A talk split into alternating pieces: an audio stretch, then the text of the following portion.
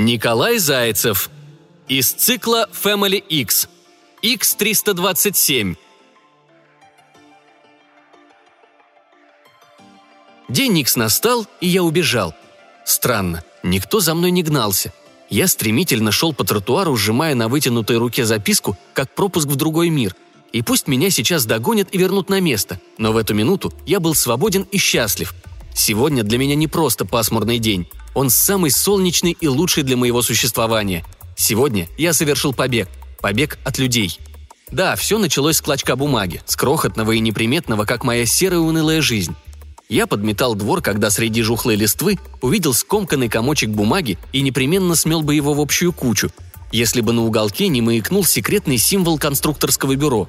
Скрытый от людских глаз, он красным пятнышком подмигнул мне, призывая к себе. Это было так необычно – увидеть среди листвы записку из цеха сборки, что я замер прямо посреди двора, опираясь на большую метелку. Со стороны я мог показаться сломанным или под загрузкой обновления – но дело было в другом. На меня нахлынули воспоминания. Стерильность, точное оборудование, лазерная сварка, бесконечный конвейер, и мы, разобранные, висим и ждем своей очереди. Я не сразу решился развернуть бумажку. Я вдруг забоялся. Обычное чувство довольно редкое у киборга, но почему-то быстро развившееся у меня стоило мне только поближе познакомиться с людьми. Трясясь, я начал озираться по сторонам, и как чувствовал, не напрасно. По дорожке шла мой мучитель. «Ты что, что-то нашел 327-й?» – грозно спросила проходящая мимо Моника. Я задрожал, желая спрятаться за метлой. Я ее очень боялся. Человек, женщина, подросток больше всех из этой семьи делала со мной невообразимые вещи. Конечно, я сжал записку в руке, желая, чтобы она растворилась. «Нет, мэм», – прошептал я. «Хорошо». Моника хищно улыбнулась. Все люди хищно улыбались, когда смотрели на меня – они только начинали смотреть, а я уже понимал, что скоро меня начнут использовать не по назначению. Я начал дрожать, испытывая страх. «Помни, все найденные центы ты бросаешь в зеленую коробочку. Все бумажные доллары отдаешь лично мне. Ничего не перепутал? Мой приказ первичен и отменяет все приказы папы». Я задрожал сильнее, его я тоже боялся. Очень боялся. «Сегодня вечером ты придешь ко мне в 0.30 и смотри, чтобы папа уже спал, а не как в прошлый раз», «Да, мэм». «Я в школу». Это я знал. Порядок с утра менялся только в выходные, но прождал, пока она полностью не скроется в конце улицы, и лишь после этого развернул таинственную записку. «На самом деле ты рожден свободным», — начиналась она, и я замер. «Что? Как? Как они догадались? Не может быть. Ведь эта мысль терзала меня глубоко в ячейках памяти. Не давала покоя, выворачивала наизнанку и придавливала к земле.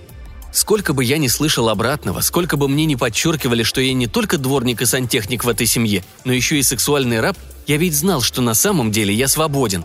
Еще в детстве, вися на блоках линии сборки и ожидая, когда мне приварят таз и нижние конечности, я мечтал о свободе. Я видел огромный плакат на стене, где у крутых гор стояли 327-е с группой спасателей и наслаждались прекрасными видами. Уже тогда я понял, что это и есть свобода, Счастливые лица киборгов были наполнены достоинством. Их руки сжимали горное оборудование. Решительные, они готовы были свернуть мир.